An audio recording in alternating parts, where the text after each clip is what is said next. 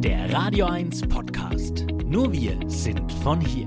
Auf den ersten Blick eigentlich eine ganz normale Familie mit zwei wundervollen kleinen Kindern. Von normal ist diese Familie allerdings weit entfernt. Tobias Kuhnlein, der Familienvater. Juliane ist eine totale Kämpferin, sie hat einen sehr, sehr starken Willen. In dem Fall ist der starke Wille wahnsinnig positiv gewesen und der ist es bis jetzt, denn sie macht entsprechend ihrer Möglichkeiten Fortschritte. Man muss es aber immer im Kontext sehen. Also es ist nicht so, dass man jetzt darauf spekulieren darf, dass sie irgendwann wieder rumläuft. Und vom Rückenmark, vom Kopf abwärts bis ein bisschen über den Bauchnabel sind also die Nervenzellen, die für die Motorik, also fürs Bewegen zuständig sind sind größtenteils zu über 80 Prozent verloren gegangen. Und das führt halt dazu, dass sie jetzt in einer Form ein schwerer medizinischer und auch pflegerischer Pflegefall ist. Sie kann ihre Kopfmuskulatur beispielsweise nur rudimentär einsetzen. Das heißt, der Kopf fällt halt einfach in die Richtung, in der er durch Schwerkraft gezogen wird. Sie kann nicht sehr gut sehen, nur auf einem Auge, weil das andere halt in eine andere Richtung schaut. Äh, sie kann natürlich nur schwer reden, hat sich aber dahin auch gut verbessert. Ein ganz wesentlicher Faktor ist leider dieses Thema Schluckstörung. Also auch dann aufgrund der Lähmung kann man schwer bis eigentlich gar nicht schlucken. Sie wird über die Bauchdecke mit Sondenkost ernährt. Wir sind aber dabei, das zu schaffen, dass sie gewisse Teile von Mahlzeiten auch ganz normal oral zu sich nehmen kann. Da haben wir auch gute Fortschritte gemacht. Für sie ist es wahnsinnig viel Lebensqualität, hier selber auch schmecken und auch essen zu können. Sie kann an sich autonom atmen, aber immer dann, wenn ein gewisser Infekt auch vorliegt und ein gewisses Krankheitsgeschehen, beispielsweise durch die Kinder, durch den Kindergarten, Schaden halt eben dann eingetragen wird, dann haben wir große Probleme und eben eine Beatmung wird dann erforderlich, äh, weil nur noch 15 Prozent Lungenvitalität halt da sind. Und so geht es halt weiter nach unten. Also das ist natürlich alles betroffen, von den Armen natürlich angefangen, wobei man da sagen muss, dass die Unterarme und die Hände schon vergleichsweise gut beweglich sind. Sie kann damit ihr Handy zum Beispiel wunderbar bedienen und somit gut kommunizieren mit der Außenwelt. Auch ganz wichtig ist, dass der Kopf klar ist tatsächlich. Ihr IQ ist ihr erhalten geblieben, was ihr auch ermöglicht, dann letztendlich auch wieder auf die Arbeit zu gehen geplant zum 1.1. Sicherlich mit Assistenz, Arbeitsassistenz, durch die halt dann die physischen Dinge erledigt werden. Aber die Denkarbeit, und sie ist eben Standesbeamtin bzw. Standesamtsaufsicht, da sind viele Dinge reine, sag ich mal, Kopfarbeit und das kann sie sehr gut. Aber zeitgleich hat man halt immer eine gewisse Gefahr des Erstickens letztendlich. Wir haben jeden Tag tatsächlich kritische Situationen, an denen Juliane wirklich ersticken würde, sofort, wenn niemand da wäre. Also das ist einfach in der Grunderkrankung begründet. Und das ist eine Riesenherausforderung, denn letztendlich hat man nie die Möglichkeit, sie mal allein zu lassen. Und deswegen sind wir auf fachlich ausgebildete Pflegekräfte einfach angewiesen, weil es ganz wenige Leute gibt, die jetzt, sagen wir, Privatleute sind, die das überhaupt auch leisten können. Pflegekräftemangel, wie sind Sie da betroffen? Wir sind davon natürlich massivst betroffen. Und in der Häuslichkeit hat man eben eine 1 zu 1 Versorgung, was natürlich einen erhöhten Bedarf an Leuten dann eben mit sich bringt. Wenn es einfach keine Leute gibt, dann bin ich de facto der Einzige, der es kompensieren kann. Ihre Frau sitzt ja jetzt auch im Rollstuhl und sicherlich hat sich ihr Leben seit den letzten zwei Jahren natürlich auch massiv geändert und um 180 Grad gedreht. Also das ist tatsächlich was, was auch gern natürlich in Vergessenheit gerät. Viele Leute, nach meiner Wahrnehmung, sehen die Juliane halt jetzt im Rollstuhl sitzen, wie halt, sage ich mal, einen, einen Aktiv-Rollstuhlfahrer, der halt an sich zwar durch Motorradunfall, durch Erkrankung, wie auch immer gelähmt ist und der auch wahnsinnige Einschränkungen im Leben hat, die auch oft von der Öffentlichkeit nicht wahrgenommen werden. Wir reden über das Thema Barrierefreiheit ja schon länger. Also das ist auch was, was eigentlich viel größere Aufmerksamkeit bedarf und was viele Hürden im Alltag mit sich bringt. Aber das normale Klogehen beschränkt sich oftmals bei derartigen Leuten nicht einfach nur auf die Problematik, ja, wie komme ich denn jetzt sozusagen buchstäblich auf die Schüssel, also rein physikalisch, sondern da hängt noch viel mehr dran, was ich jetzt nicht weiß, ob ich das im Radio von mir geben soll, aber es ist nicht so einfach letztendlich, allein schon auch bei derartigen Krankheitsbildern. Und jetzt kann man sich vorstellen, jetzt ist sie kopfabwärts gelähmt was da dann eben dranhängt. Und das wird in der Öffentlichkeit oft überhaupt nicht wahrgenommen. Da sieht man jemanden, der im Rollstuhl fährt und beschränkt dann sozusagen das Problem auf die Mobilität. Aber das ist nicht der Fall. Es ist weit mehr als die Mobilität, was da dranhängt. Und das wird in der Öffentlichkeit in aller Regel nicht hinreichend wahrgenommen. Ich meine, da könnte man dann politisch werden, warum das so ist. Früher gab es Zivis beispielsweise. Da haben viele Leute dann schon einen gewissen Einblick mal erhalten in Pflegeeinrichtungen, in Altenheime. Wir wissen da auch ein bisschen mehr und über die Hintergründe und nehmen mehr wahr als das, was man mit nacktem Auge und Fach fachlich laienhafter Vorstellungskraft halt wahrnimmt. Und das ist was, was in der Öffentlichkeit eigentlich mehr zur Sprache kommen müsste und mehr aufgeklärt werden müsste, was da wirklich dranhängt. Und letztendlich ist es so, es gibt zu einem Pflegebedürftigen, sofern er denn in häuslicher Betreuung ist oder insofern sich die Angehörigen kümmern, dann immer eine Pflegeperson und das bin dann ich. Das liegt an vielen Gründen. Es ist aber auch nicht so, dass ich das jetzt irgendwo äh, jemals verneint hätte. Es ist ja vielleicht auch anderweitig in den Medien schon bekannt geworden, dass ich direkt von Anfang an gesagt habe, dass ich zu meinem Eheversprechen stehe und bei meiner Frau bleibe, wohlwissend, schon zum damaligen Zeitpunkt wohlwissend, was auf mich zukommt. Ich habe alles soweit auch kommen sehen, bis auf den Pflegenotstand, dass der in derartigen Größenordnungen vorherrscht.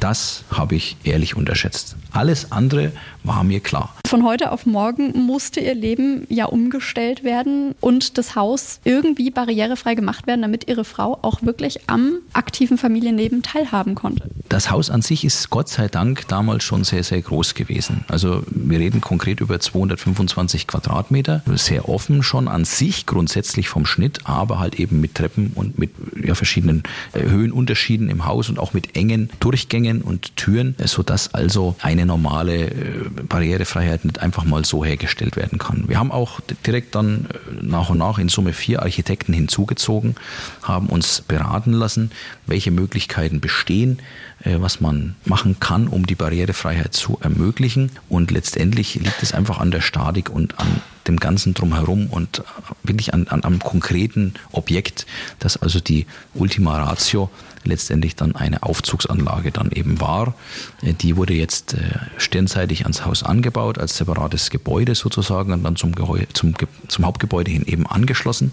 Aber das ist bei Weib natürlich nicht alles. Damit hat man ja lediglich Barrierefreiheit erreicht, um das Haus zu begehen, zu verlassen. Äh, gegebenenfalls das Stockwerk zu wechseln. Aber das ist ja Barrierefreiheit ist ja weit mehr als das. Und insbesondere hier bei uns, da geht es ja wirklich auch darum, den Alltag zu gestalten. Also zum Beispiel mit den Fähigkeiten, die die Juliane hat, Unterarme und Hände zu bewegen, auch mit den Kindern beispielsweise Weihnachten mal Plätzchen zu backen oder an am Tisch zu sitzen und ein Spiel, ein Brettspiel oder ein Kartenspiel oder was auch immer irgendwie zu machen. Also oder auch überhaupt von einem Raum in den nächsten zu kommen. Wir reden über einen Passivrollstuhl, das ist also dann ein Elektrorollstuhl, der natürlich auch eine ganz andere Kinematik hat als ein, sage ich mal, Rollstuhl, der so klassisch von Leuten wahrgenommen wird, ein Aktivrolli. Äh, also der braucht dann auch mehr Platz zum Beispiel. Der hat ganz andere Wenderadien und und und und und. Also da war weit mehr notwendig. Wir haben, ich weiß nicht, ich müsste zusammenrechnen, dann letztendlich irgendwo um die zwölf Stahlträger ins Haus eingebaut äh, und äh, wahnsinnige statische Änderungen vorgenommen, äh, die natürlich unfassbar aufwendig dann auch waren und alles, was damit einhergeht. Man sieht es von außen nicht. Es ist aber immer so, dass die Sachen, die wirklich aufwendig sind und das Geld kosten, die sieht man letztendlich nicht. Man sieht halt dann am Ende des Tages den fertigen Fußboden oder die eingebauten Möbel. Aber was da eigentlich dahinter steckt äh, und was da wirklich auch für Hirnschmalz dann reinfließen muss, dass letztendlich alles auch dann so funktioniert, wie man sich das vorstellt, das ist schon ein ganz, ganz massives Brett und war ein, ein wahnsinniger Akt und ist ja auch noch nicht abgeschlossen. Aber es ist prinzipiell möglich, tatsächlich äh, auch der Automatisierung und der Digitalisierung sei Dank, Barrierefreiheit wirklich auch im größeren Stil zu denken und nicht nur auf den blanken Zugang zu äh, einem Gebäude beispielsweise zu beschränken. Also Barrierefreiheit ist weit mehr. Äh, ich denke, es passt auch ganz politisch auch recht gut in die aktuelle Zeit. Es gibt viele, viele Möglichkeiten, aber halt auch extrem große Hürden in der Praxis, die auch dann umzusetzen. Wir sind ja gerade auch im Haus drin. Hier ist ja noch Baustelle. Wäre es nicht sogar einfacher gewesen, neu zu bauen? Ja, die Frage ereilt mich allzu oft. Natürlich ist es so, dass diese Frage sehr schnell aufploppt und sie auch naheliegend ist, ehrlicherweise. Auch wir haben natürlich dieses Thema beackert, völlig klar. Aber man muss halt hier viel mehr noch weiterdenken. Es ist leicht gesagt, neu zu bauen. Wir haben ein sehr, sehr großes Haus, Gott sei Dank, und das brauchen wir auch. Wir haben beispielsweise viele, viele Reha-Hilfsmittel, die irgendwo unterkommen müssen und so weiter und so fort. Insofern ist das sehr zuträglich und wir brauchen eine fixe Fläche, um das abbilden zu können, weil in der Art und Weise, wie hier die Abläufe eben sind und die Notwendigkeiten sind, ist Fläche wirklich ein ganz, ganz elementarer Faktor in Größenordnungen, die man sich so nicht vorstellen kann. Insofern wäre bei einem Neubau Neubau Folgendes passiert. Man hätte zunächst einmal ein Grundstück finden müssen, man beachte auch die aktuelle Zeit, das eine gewisse Mindestgröße hat. Denn es ist ja auch so, ich kann ja nicht auf ein Grundstück, sage ich mal X, ein Haus mit der Größe Y einfach draufbauen. Ich muss ja ein Verhältnis einhalten. Die Grundstücksgröße und die Gebäudegröße müssen irgendwo zusammenpassen. Und barrierefrei würde dann bedeuten Bungalow. Jetzt bau mal einen 335 Quadratmeter großen Bungalow und such bitte das Grundstück dazu. Also das ist mal schnell gesagt. Es mag sein, dass es solche Grundstücke gibt, dann müssen die aber irgendwo erworben werden. Und wenn ich jetzt in 2020, äh Quatsch, 2022 anfange, ein derartiges Grundstück zu erwerben, dann ist schon mal äh, ein Riesenproblem, A, eins zu finden natürlich und B, auch das dann zu bezahlen und dann habe ich noch nichts gebaut.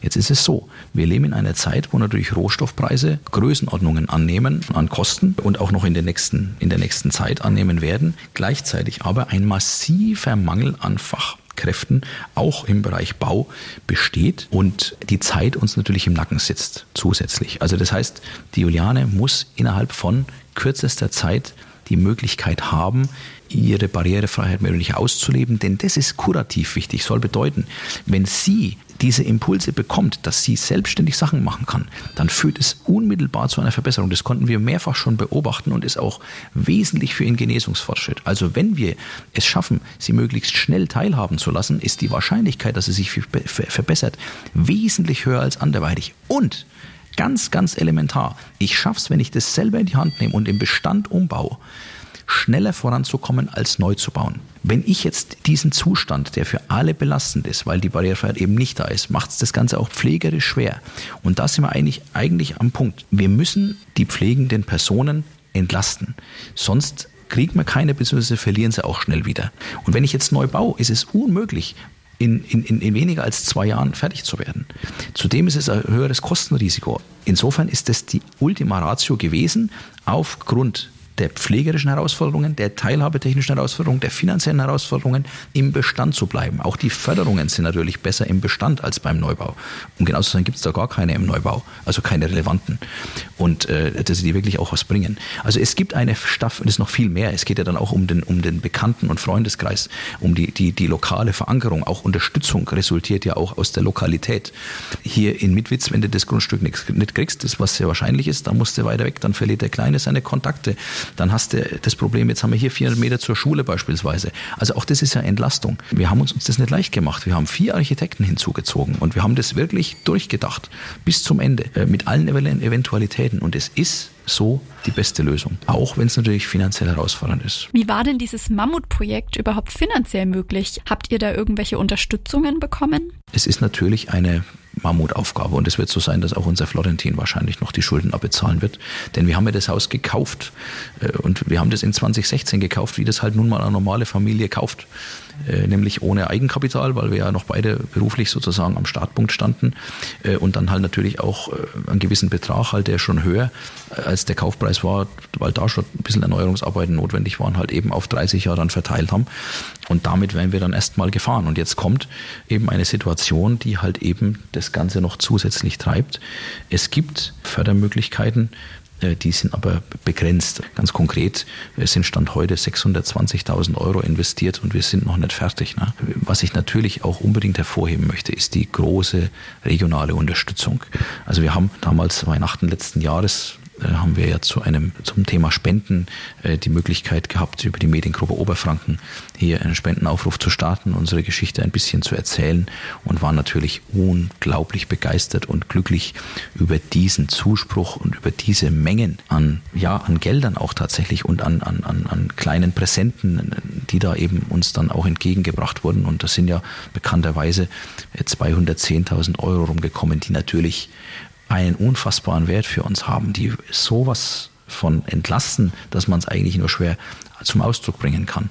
Und parallel dazu haben wir auch noch andere Verlagshäuser im kleineren Stile zwar, aber dennoch äh, in sehr, sehr guter Zusammenarbeit mit dem Caritas-Verband die Möglichkeit geschaffen, weitere Spendengelder zu generieren. Da sind auch noch ein paar Euro letztendlich zusammengekommen, womit auch ein gewisses Maß finanziert werden kann aber halt der aller, aller, allergrößte Teil halt eben nicht. Nach eurem Schicksalsschlag vor zwei Jahren hat sich eure Welt ja komplett verändert. Wie kann man sich denn euer Zusammenleben in der Familie jetzt vorstellen? Man kann sich, denke ich, vorstellen, dass ein normales Eheleben unmöglich ist und ein normales familiäres Leben unmöglich ist und überhaupt viele Dinge, die für viele Leute ganz selbstverständlich sind, einfach nicht möglich sind. Und genau deshalb habe ich damals eben auch schon beschlossen, alles dafür zu tun, dass es in den Grenzen, die jetzt bestehen, trotzdem noch möglich ist, ein gemeinsames Familienleben irgendwo aufzubauen. Um es kurz zu machen, das Leben ist kein normales, sondern man, man versucht jeden Tag mehr oder weniger Feuer zu löschen und halt das irgendwo auf die Kette zu kriegen, was notwendig ist. Aber dass es in irgendeiner Form Privatsphäre gibt oder dass es in irgendeiner Form einen routinierten Ablauf gibt, den gibt es tatsächlich so nicht. Das hat vielerlei Gründe. Aber am Ende des Tages ist alles so geplant und es läuft auch genau in die Richtung, dass eben genau das ermöglicht wird, was eigentlich in der Praxis ich so noch nie gesehen habe und eigentlich auch keiner, den ich jetzt kenne, gesehen habe in der Form. Um es kurz zu erklären, Ihre Frau wohnt zu Hause. Sie haben sich vor ein paar Jahren ein Haus gekauft in Mitwitz, was aber natürlich nicht barrierefrei war. Das Haus musste irgendwie barrierefrei gemacht werden, damit Ihre Frau auch wirklich am aktiven Familienleben teilhaben konnte. Und das ist natürlich ein Mammutprojekt gewesen. Wir bauen auch dahingehend ja eben um, um eben das mit den Kindern in dieser speziellen Konstellation zu erreichen. Also die Küche beispielsweise ist so umgebaut worden, dass die Mama zusammen mit den Kindern äh, beispielsweise an Weihnachten Plätzchen backen kann oder im Alltag einfach kochen kann oder das Frühstück vorbereiten kann für den Kindergarten. Und es wird auch so sein, dass der Essbereich so umgestaltet wird, dass die Mama letztendlich mit den Kindern Spiele spielen kann, äh, dass wir, äh, sagen wir, vernünftig einfach auch einmal äh, zusammen was essen können, dass zusammen gebadet werden kann. Einfach die kleinen Dinge des Alltags sind durch die Situation einfach extrem erschwert bis unmöglich und genau das versuchen wir zu kompensieren. Jetzt kommt tatsächlich auch Juliane Kuhnlein dazu. Sie kommt mit ihrem Rollstuhl angefahren, hat ein Lächeln im Gesicht. Jetzt ist die Pflege erstmal vorbei. Das Gerät hat gerade gepiepst. Tobias Kuhnlein wollte ihr helfen und das Gerät ausstellen und jetzt hat Juliane gesagt, nein, sie möchte das selber machen. Was macht sie denn jetzt gerade? Das ist häufig so, dass bei der Nahrungszuführung die Pumpe einen Fehlerzustand anzeigt. Das ist jetzt nichts Dramatisches, das muss man dann ein bisschen was richten und dann wieder einschalten. Und das ist normalerweise was, was halt eben durch Pflege oder durch mich halt dann eben bewerkstelligt wird. Und sie versucht jetzt gerade, ich bin gespannt, ob sie es schafft, mit ihrem Rollstuhl möglichst nah ranzufahren, dann mit dem Rollstuhl nach oben zu fahren. Ihre Hände kann sie ja bewegen und die so zu positionieren, dass sie auf die Pumpe kommt und bedienen kann. Und offensichtlich, man hört es im Hintergrund, also sie hat es geschafft, in den engen Grenzen ihrer Bewegungsmöglichkeiten durch das Thema Barrierefreiheit, wo natürlich auch ein Rollstuhl dazugehört, der entsprechend auch höhenverstellbar ist zum Beispiel. Die Pflege soll ja auch die Juliane in den Grenzen auch unterstützen, in dem Sinn, dass sie Sachen nur macht, wenn es die Juliane wirklich nicht selber kann, dass sie sich auch wieder verbessert durch diese Trigger. Weil alles, was sie selber machen will und machen muss, fördert verändert letztendlich auch das Nervensystem wieder dahingehend, dass es sich so vernetzt, dass es halt wieder zu Funktionen kommt, die dann davon übernommen werden können vom Körper. Juliane, was ist denn vielleicht deine Motivation, wirklich Tag für Tag zu kämpfen? Wenn ich mit meinen Kindern unterwegs bin und mit meinem Mann einfach alles mit ihnen zu machen, was geht. Du hast ja auch gesagt, äh, ihr habt jetzt eine neue Küche und äh, du freust dich ganz sehr auf den Dezember. Warum denn? Weil ich dann mit den Kindern Plätzchen backen werde. Es ist unglaublich, dass das auch funktioniert. Hast du jemals damit gerechnet, dass das auch wieder so funktionieren kann? Habe ich nicht, weil am Anfang konnte ich mich überhaupt nicht bewegen. Da ging nicht mal ein Auge auf. Habe ich nie gedacht, dass das wieder möglich wäre. Jetzt haben wir ja schon ganz, ganz viel über diese spezielle und einzigartige Art der Barrierefreiheit im Hause Kuhnlein gehört. Jetzt schauen wir uns mal an, was das denn überhaupt bedeutet. Jetzt schauen wir uns mal das Bad an. Florentin, jetzt bin ich aber ganz gespannt, was du mir zeigst. Was haben wir denn da? Da ist eine große Liege auf Rollen. Wofür ist denn die Liege? Da kann man duschen. Hier ist der Abfluss. Dann, dann machen wir das einfach so auf und, und, dann läuft das Wasser raus. Die Dusche wurde sozusagen um die Liege drumherum gebaut. Und das ist so aufgestellt, dass die Juliane sich möglichst selber duschen kann. Die Handbrause ist auch so geformt, dass sie in den Grenzen des Möglichen halt auch die Handbrause selber ein bisschen führen kann, sodass halt die Selbstbestimmtheit auf ein Maximum gehoben wird. Und gegenüber von ihrer Dusche, wenn sie in der Duschliege liegt, die natürlich verfahrbar ist, kann sie dann mit einer weiteren Dusche, die in der Verlängerung sozusagen angebracht ist, äh, mit ihren Kindern gemeinsam duschen. Da ist auch ein bisschen ein Podest auch mit verbaut, sodass die Kinder auf Augenhöhe sozusagen dann auch sind und da zusammen mit der Mama quasi duschen können, sich dabei anschauen können und gemeinsam ein bisschen Spaß haben können. Und das ist also auch Teil des ganzen Konzepts, eben, dass die Kinder da nicht hinten runterfallen. Hinter der Duschliege. Da steht dann die Pflegekraft und wäscht halt dann die Haare beispielsweise. Und drumherum ist aber alles so angeordnet, dass die Pflegekraft keine Arbeit hat. Also das heißt, die Handtücher und das Material, was man dazu braucht, ist in unmittelbarer Nähe. Und bei eurer Toilette gibt es ja auch noch eine Besonderheit. Florentin, was kann denn das Klo? Das kann den Babsatz tun. Richtig. Das Thema Kontinenz ist natürlich bei allen gelähmten Menschen irgendwo, bei denen das Rückenmark in irgendeiner Form dann betroffen ist, sodass also alles unterhalb nicht funktioniert, wie es funktionieren soll. Die müssen natürlich normalerweise gewickelt werden. Und das ist natürlich was, was jetzt nicht unbedingt schön ist für alle Beteiligten, insbesondere für den Betroffenen eben selbst. Man gibt dadurch sehr viel Selbstbestimmtheit und auch Intimität halt dann eben auf. Und das Ganze kann man ein bisschen kompensieren, hat eben auch für die Pflegekräfte Vorteile. So kann man dann die Leute darauf setzen und dann macht das WC eigentlich alles von selbst. Also da wird halt dann letztendlich alles gereinigt mit Wasserstrahl. Es gibt verschiedene Modis für sämtliche Stellen in verschiedenen Stärken, in verschiedenen Betriebsmodi, wie gesagt, sodass also unterm Strich dann auch man trocken und sauber vom Klo wieder runterkommt, was wirklich eine große Erleichterung im Alltag ist. Das gibt es zwar und das erleichtert, aber man muss natürlich auch die Leute darauf irgendwo einweisen, einarbeiten. Die Leute müssen sich auch darauf einlassen. Man muss halt erstmal diesen Schritt auch gehen in diese Welt sozusagen. Da hoffe ich aber, dass ich da alle Leute auch mitnehmen kann, weil eigentlich der Benefit wirklich überwiegt. Das heißt, wenn die Pflegekraft einmal eingewiesen wurde, ähm, hat sie eigentlich auch eine Erleichterung für ihren Alltag. Absolut. Und genau das ist eben das Ziel, dass die Pflegekräfte und unterm Strich natürlich dann auch Juliane da eben Erleichterung erfahren und wir uns das zunutze machen, was es halt prinzipiell einfach hergibt, unsere Welt und unsere Technik. Sie meistern das aktuell fast alleine. Wir hatten vorhin äh, eine Pflegekraft da, aber die ist auch nicht regelmäßig hier. Es ist je nach Verfügbarkeit halt jemand da, aber für 24-7 reicht es lange nicht und von daher brauchen wir noch mehrere Pflegekräfte tatsächlich im Team, um das abbilden zu können. Also es geht nicht nur um eine einzelne Person, sondern es geht eigentlich im Grunde genommen um fünf Vollzeitstellen. Jetzt machen die wenigsten Vollzeit, dann kann man sich überlegen, was man dann auch an, sage ich jetzt mal salopp, Köpfen dann auch braucht, um das wirklich abzubilden. Weil in der Praxis ist es wirklich so, da ist, da sind die Leute krank oder auf Fortbildung oder auf Urlaub oder im Büro oder im, auf Reha oder eben in Mutterschutz oder schwanger oder wie auch immer. Also es gibt genug Faktoren, die äh, sozusagen die Abdeckung dezimieren. Und äh, von daher können wir eigentlich, um ehrlich zu sein, eigentlich gar nicht genug Kräfte bekommen. Äh, denn in der Regel, wie gesagt, werden es keine Vollzeitkräfte sein. Und wenn man Vollzeitkräfte unterstellt, brauchen wir fünf. Und da sind wir leider noch davon gehörig entfernt. Sodass also aktuell, in der aktuellen Situation auf mich so zwischen 82, 84 Stunden pro Woche eben nur in der Pflege allein entfallen. Und es gehört ja noch wesentlich mehr dazu. Dann bin ich berufstätig auch noch. Dann haben wir ja noch zwei Kinder, den Haushalt und vieles, vieles mehr, auf das ich jetzt gar nicht eingehen möchte. Es glaubt mir eh keiner, dass es so viel ist. Also ich schlafe seit deutlich über zwei Jahren nachts noch vier, fünf Stunden und das mit Unterbrechungen. Und das ist einfach auf Dauer eigentlich und de facto nicht leistbar. Und das wäre wirklich schlimm, wenn wir in einer Situation geraten, wo ich dann wirklich, wirklich nicht mehr kann und dann irgendwo lande, weil dann wäre alles umsonst gewesen. Dann würde Julian trotzdem retracheotomiert werden, also wieder einen Luftröhrenschnitt bekommen und darüber beatmet werden. Intensivpflege-WG in aller Wahrscheinlichkeit danach und die Kinder dann eben auch keine Eltern in dem Sinne mehr hätten. Und das ist was, wo also so viel mehr dran hängt, als einfach nur, als das, was so nach außen vielleicht auch wahrgenommen wird. Also es ist wirklich eine sehr, sehr brisante Situation und wir haben wirklich, wirklich, wirklich die, die, die massive Bitte und die massive Not, da auch Leute für uns zu begeistern. Und so viel ich sagen kann, wir machen hier wirklich alles Erdenkliche möglich, was das Miteinander und die Arbeit auch erleichtert. Und wenn die Leute dann mal da sind und sich uns mal gesehen haben, dann haben sie einfach einmal ein ganz anderes Bild, weil das, was man im Kopf hat, wenn man an Pflege denkt und an häusliche Intensivpflege und an Betreuung zu Hause, ist eigentlich ja anderes als das, was man dann hier vorfindet. Vielleicht beschreiben Sie sich als Familie noch ein bisschen genauer.